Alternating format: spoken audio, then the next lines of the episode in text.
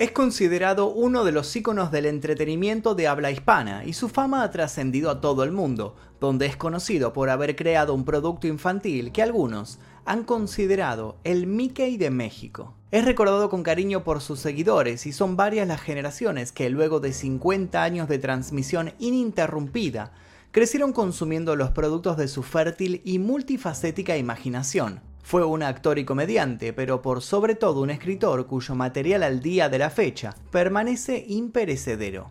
Como buen estratega, supo sacar de sus debilidades el mayor de los provechos y de su poca estatura, de la que muchos se burlaban en su juventud, se convirtió en parte en su marca registrada. En algún momento de los 70, alguien aventuró que los programas para niños ya no vendían, él vino a demostrar que nada estaba más cerrado de la verdad y dejó mudo a todo aquel que no contaba con su astucia. Hoy vamos a conocer sus primeros proyectos, las polémicas que envolvieron su carrera, su anécdota con el narcotráfico, su constante reinvención. Y nuestro viaje va a terminar el 28 de noviembre de 2014, el día que murió Chespirito. Los, amo, esto es precioso para mí. Los amo a todos. ¿eh? Con 85 años, sus problemas de salud lo habían llevado en más de una ocasión a tener que salir a desmentir los rumores de su muerte. Una vez le había escrito a sus más de 5 millones de seguidores en Twitter. No morí, lo confirmo todos los días por la mañana. Y hoy otra vez amanecí. Hasta guapo, diría yo. Si bien muchos le festejaron la humorada, destacando su capacidad para seguir siendo ingenioso en sus comentarios. Del mismo modo se percataron de que el hombre detrás del teclado estaba un poco más golpeado de lo que demostraba. En sus últimas entrevistas lo habían visto algo lento, bastante sordo, achacado por los años, pero aún así vivaz, cómplice, con ese fuego y sagacidad que lo había caracterizado cuando no se cansaba de descender de aviones en diferentes países, donde era recibido como toda una estrella lugares donde grandes y chicos se abalanzaban sobre él y su equipo, países en donde había dejado constancia de su humildad en cada una de las entrevistas en las que había participado. Pasó sus últimos días descansando en su mansión que se encontraba en Isla Dorada, en Cancún. Las diabetes y un Parkinson en pleno nacimiento le prohibieron, cuando las cosas empeoraron, salir a pasear por el muelle, una de sus actividades favoritas. Y eso obviando otro de sus problemas, un efisema pulmonar causado por uno de sus mayores enemigos, uno que sus famosas antenitas de vinil no supieron advertir, el cigarro. Así que dejó de poder ir a ver de cerca esos hermosos atardeceres. Sin embargo, los siguió dibujando. Sí, porque aparte de ser un gran dramaturgo, guionista, compositor, director y productor, era muy bueno con los dibujos. El inmueble en el cual pasaba sus horas se llamaba Villa Florinda, en honor a quien consideraba su gran amor. La arquitectura del lugar, hoy en venta, es de un estilo clásico hispano-mexicano. Cuenta con siete recámaras y siete baños completos en los 1060 metros cuadrados de construcción. Un lugar sin dudas bastante más amplio que ese barril en el cual se escondía en sus días dorados como actor. Sin embargo, el hombre usaba poco de tantas habitaciones. Siempre estaba pensativo, inquieto en sus reflexiones, perdido quizás en proyectos que ya no concretaría. Su imaginación era imparable. Como ya dijimos, se mantenía en contacto con sus fans gracias a las redes sociales. Fans que quedaron totalmente incrédulos cuando Florinda Mesa escribió el 28 de noviembre de 2014. Esta vez no es un rumor, un invento o una broma. Se ha muerto mi esposo, Roberto Gómez Bolaños. Ese viernes a las dos y media de la tarde, el artista mexicano dejaba de respirar a causa de una insuficiencia respiratoria, ligada a una falla en su corazón. El hombre, paradójicamente, dejaría eternizado un corazón en el corazón de todos los televidentes, más precisamente un corazón amarillo con las letras C y H en el medio. Chespirito estaba muerto, sí, pero en ese preciso momento todos sus personajes demostraban que no necesitaban a su creador para seguir vivos. En ese momento sus personajes se volvieron tan reales como él y él se convirtió en un personaje más. Todo personaje posee una historia y todas las historias comienzan más o menos en la niñez. Antes de ser difícil, la niñez de Chespirito casi no fue. Y es que su madre, estando embarazada de él, tomó un medicamento que supuestamente iba a curarle la gripe y terminó poniendo en riesgo al pequeño y a su propia vida. Su médico, luego de la delicada situación, le recomendó un aborto, pero ella se negó. Así, el día 21 de febrero de 1929, dio a luz a un niño al que bautizó Roberto Gómez Bolaños. Su padre era un talentoso ilustrador aficionado a la pintura, el teatro y la música, un hombre que de seguro habría estado orgulloso de lo que Roberto llegaría a ser, si tan solo hubiera tenido la chance de verlo crecer. El hombre falleció luego de lidiar con un derrame cerebral cuando el pequeño contaba con apenas 6 años. Aparte del golpe emocional que eso significó, la familia entró en una fuertísima crisis económica. Por ese motivo, Roberto se acercó a un circo que se encontraba frente a su casa para colaborar en las funciones y recaudar dinero. Allí tuvo su primer encuentro con un oficio que lo volvería millonario en un futuro no tan lejano. Pero no nos adelantemos. La cuestión es que la desgracia seguía al pequeño Roberto y a los 10 años debió abandonar la escuela y a sus amigos durante todo un año por causa de un tratamiento antirrábico de urgencia producto de la mordida de un perro. El perro no volvió arrepentido, pero él aprovechó todo ese tiempo para leer y leer, terminando de forjar sin querer su destino. Ya de grande popularizaría la frase la venganza nunca es buena, mata el alma y la envenena. Si dicha frase hubiera aplicado su infancia, podemos decir que la pasó envenenándose, sin escrúpulos. Y es que cuando se reincorporó al colegio descubrió algo terrible. Todos sus compañeros habían dado un estirón, cosa que a él no le había sucedido. Rápido empezaron a burlarse de su estatura. ¿Y cómo reaccionó? Bueno, digamos que no del mejor modo. Empezó a golpear a todos los que se mostraban insolentes y a puño limpio logró contrarrestar los centímetros que le faltaban. Llegó a practicar boxeo, disciplina en la que incluso compitió, desarrollando nuevas y variadas habilidades físicas. Llegó a conseguir medallas y condecoraciones, cosa que su madre nunca le festejó. De todos modos, el joven se aburrió rápido de los guantes. Tiempo después quiso incursionar en el mundo del fútbol, pero no prosperó. También probó suerte en la universidad, en la carrera de ingeniería, pero debió abandonarla en segundo año porque necesitaba un empleo. Se sentía aún algo perdido sin percatarse de que su potencial estaba en lo que hacía con mayor naturalidad. Roberto escribía las canciones para los festivales de la colonia de verano y leía extractos de cuentos a sus más cercanos. Cosas que hacía como hobby, cosas en las que era realmente bueno. Cuando vio un anuncio en un periódico se le encendieron todas las alarmas. Una agencia de publicidad necesitaba aprendices para trabajar en radio y televisión. La industria del entretenimiento no sospechó desde un principio que su historia estaba por cambiar para siempre. Roberto se presentó a la convocatoria y casi cae en la desesperanza.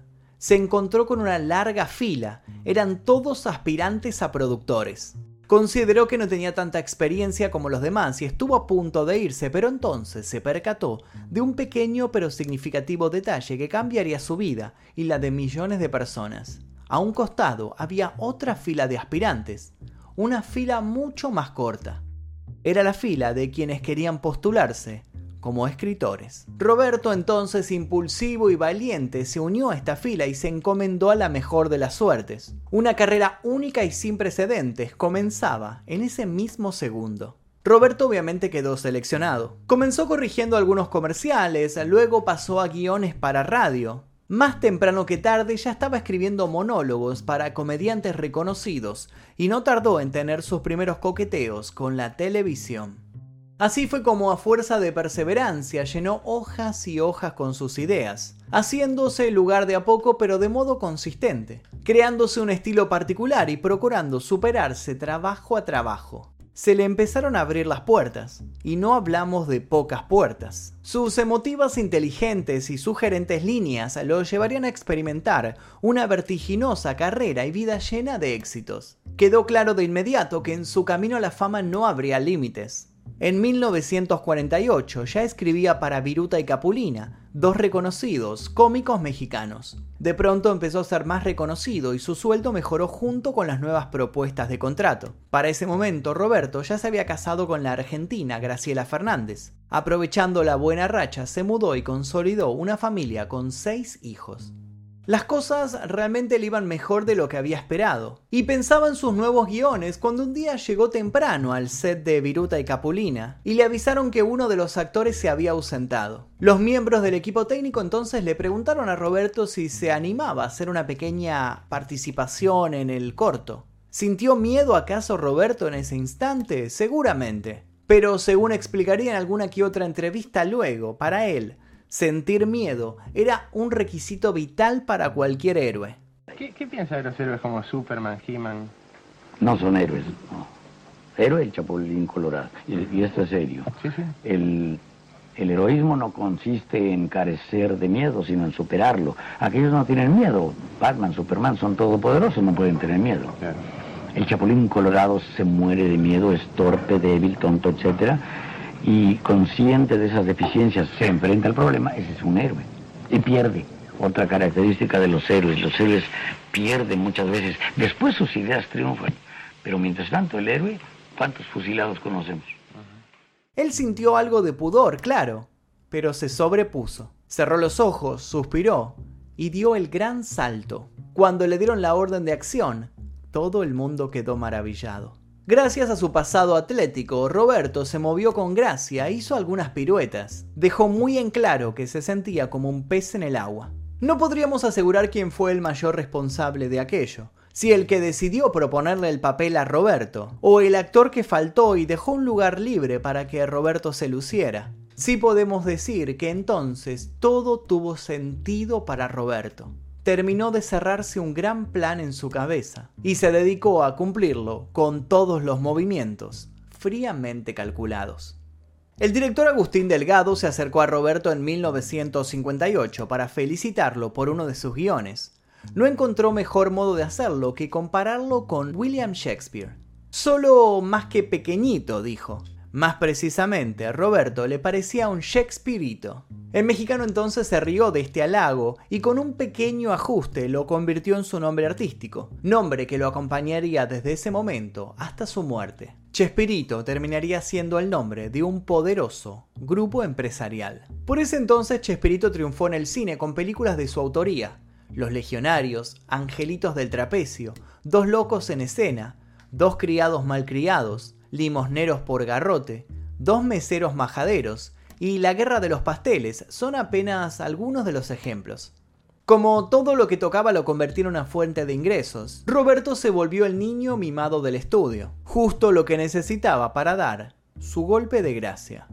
Durante el año 1968, Chespirito renunció a su trabajo de escritor, es decir, dejó de escribir para otros.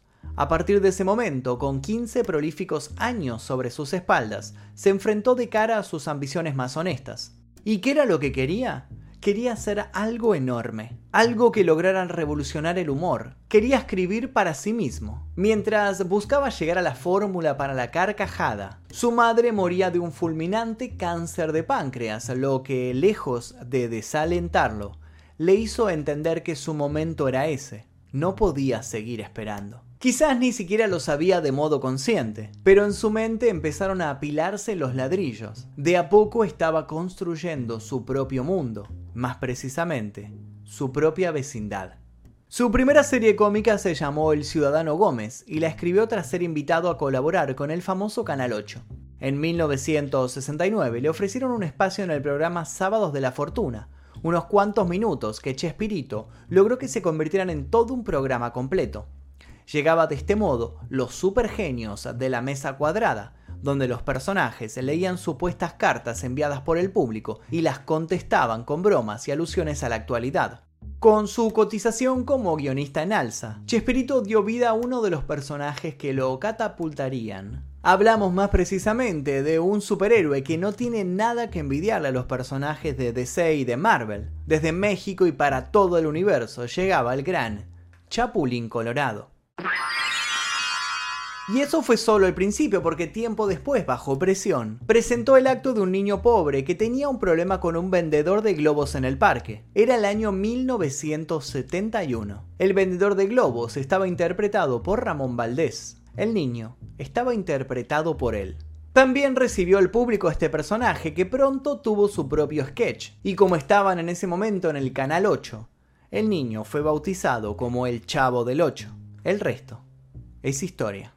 El elenco del Chavo del Ocho se completaba con María Antonietas de las Nieves, Rubén Aguirre, Ramón Valdés, Carlos Villagrán, Edgar Vivar, Angelina Fernández y Florinda Mesa. Actores que, gracias a esos papeles, lograrían fama y popularidad en muchísimos países. El programa tuvo un impacto enorme en México y América Latina. En 1972, El Chavo era el programa más exitoso del Canal 8.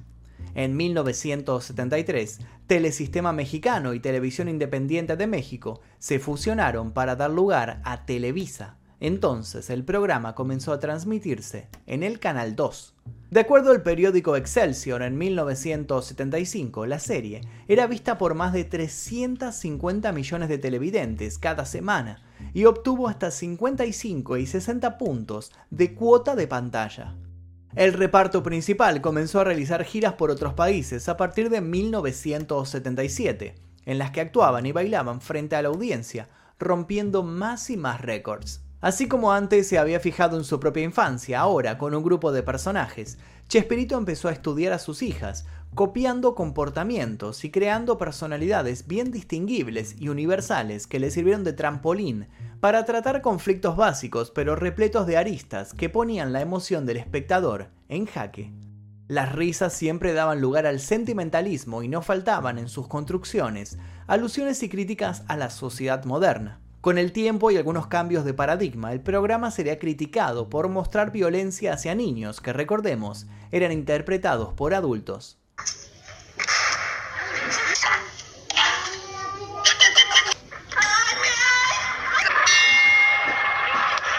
Sin embargo, en ese momento no paraba de recibir halago tras halago. ¿Y qué podía salir mal? Obviamente nada. Bueno, en realidad ya conocen el dicho pueblo chico, infierno grande. Y dado cómo fueron sucediendo las cosas, podemos asegurar que este dicho también puede ser aplicado a vecindades. Los constantes viajes alejaron a Chespirito de su familia y empezó a tener un amor con Florinda Mesa. Al inicio lo hicieron discretamente, pero cuando la historia salió a la luz, la mujer fue atacada por todos los medios, que no dudaron en catalogarla de oportunista. Florinda y Chespirito se afianzaron como equipo de trabajo y las ganancias no pararon de crecer. Televisa quiso aprovechar tal popularidad para lanzar una película sobre el Chavo del Ocho, pero Chespirito redobló la apuesta y les propuso hacer algo diferente. Así nació El Chanfle, donde los mismos actores de la aclamada serie encarnaron una trama relacionada con otra de las pasiones de Chespirito, el fútbol. El éxito fue instantáneo y le pidieron hacer una segunda parte, cosa que aceptó orgulloso. Mientras tanto, la bonita vecindad se llenaba más y más de oscuros rumores, recelos y antipatías. Peleas de la ficción se concretaban en la realidad y actores que parecían llevarse de maravillas en pantalla se ignoraban día a día. En 1978, Villagrán dejó el elenco del programa para comenzar su propio espectáculo con el personaje de Kiko, lo que llevaría a una odisea en la que terminaría demandando a Chespirito por considerar que Kiko en realidad le pertenecía a él. A pesar de los crudos roces con el creador de la serie, Villagrán grabó sus últimos capítulos con sus compañeros en 1978, con una aparente normalidad. Una vez que abandonó El Chavo del Ocho, Villagrán seguiría usando al personaje en giras y proyectos. En 1981, Valdés también se iba de modo definitivo, luego de haberse tomado unas pausas, y al año siguiente protagonizó la serie Federico con Villagrán. Seis años después, en 1988, trabajaría nuevamente con él en Ake Kiko. En agosto de ese año moriría haciendo que los sueños de quienes querían volver a verlo interpretando al tempestuoso y perezoso Don Ramón quedaran destrozados. Cuando Chespirito no se presentó en su funeral, el resto del equipo se mostró molesto, y muchos alegaron que para esa época Florinda Mesa, a quien acusaban de no solo querer dinero, estaba siendo una mala influencia para el gran cómico. Otra vez, Florinda Mesa era considerada una gran bruja y todo lo que el público veía de negativo en Chespirito se lo adjudicaba a ella. Nadie parecía tenerle paciencia. El último capítulo de media hora del Chavo del Ocho como serie se emitió el 7 de enero de 1980, mientras que el sketch final apareció más de una década después, el 12 de junio de 1992, como parte nuevamente de Chespirito, que se volvió a producir inmediatamente después del término del Chavo del Ocho. Chespirito confesó en 2008 que en algún momento concibió el final del programa con un capítulo donde el chavo moría atropellado por un automóvil. Una de sus hijas le advirtió que esa idea impactaría de forma negativa en la audiencia infantil.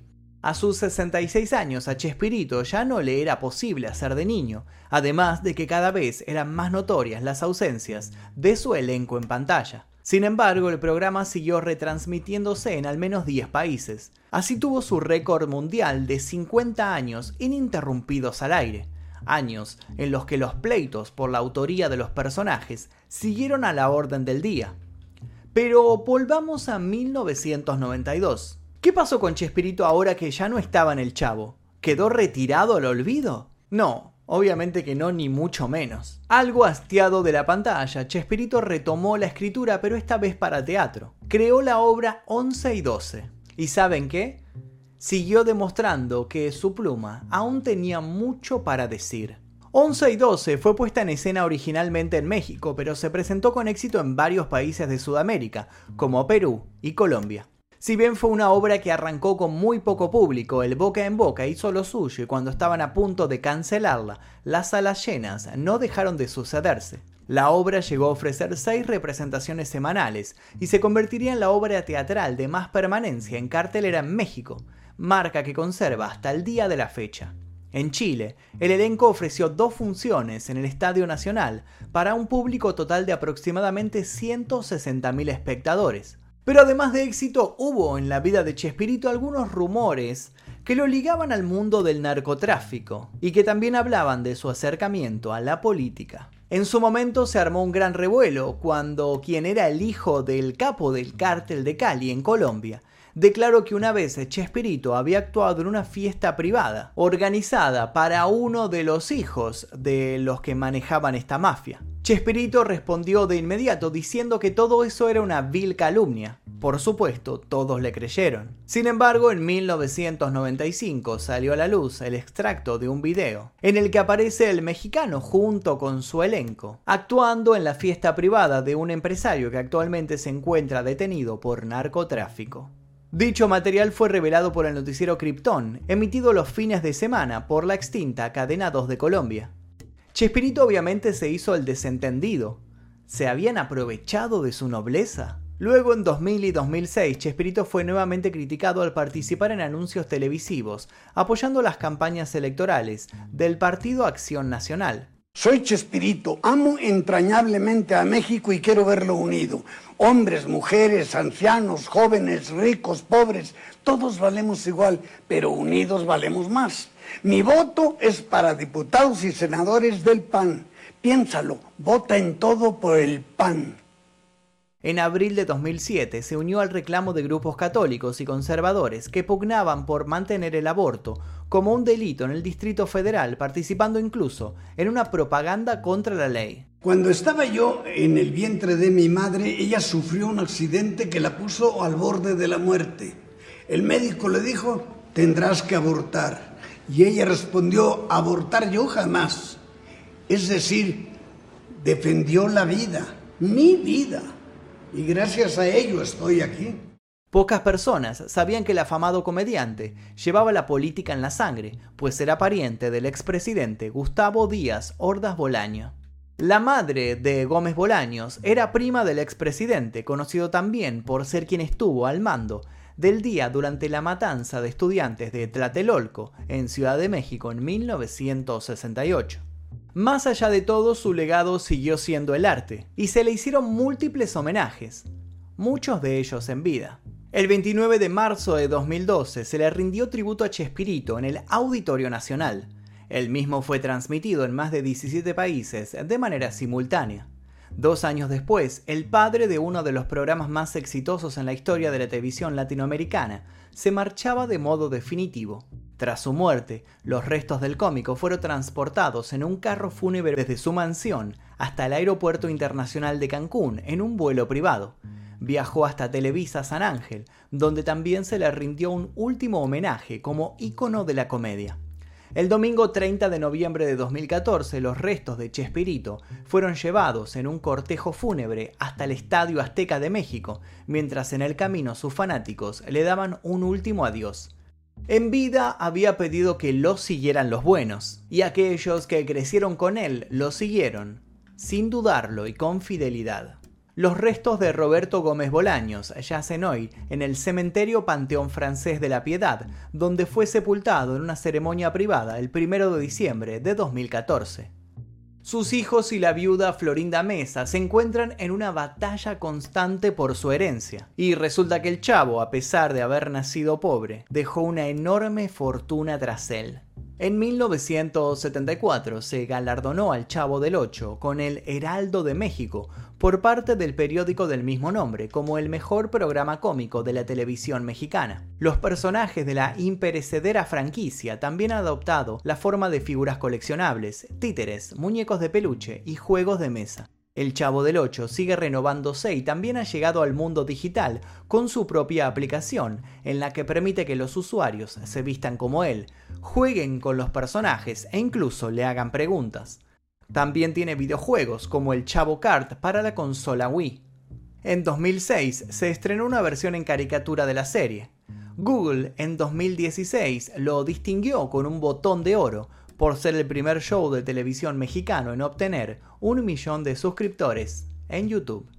Chespirito solía dotar a sus personajes más icónicos con un nombre que empezara con la C y la H. Aparte de lo expuesto, participó en novelas, en bandas sonoras y hasta acusó que guiones de su autoría fueron plagiados en Hollywood. Sacó libros, dio conferencias y estuvo comprometido con sus creaciones hasta último momento. Por problemas económicos y legales entre Grupo Chespirito y Televisa, se ha detenido toda transmisión de sus programas en televisión abierta en México y más de 20 países. El 31 de julio de 2020 fue el último día de transmisión ininterrumpida de sus programas nos toca vivir un importante momento histórico. Después de mucho tiempo, por primera vez, ya no hay Chespirito en televisión. La gran pregunta es, entonces, ¿ahora quién podrá defendernos?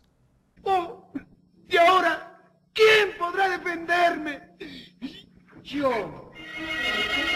El Chapulín Colorado.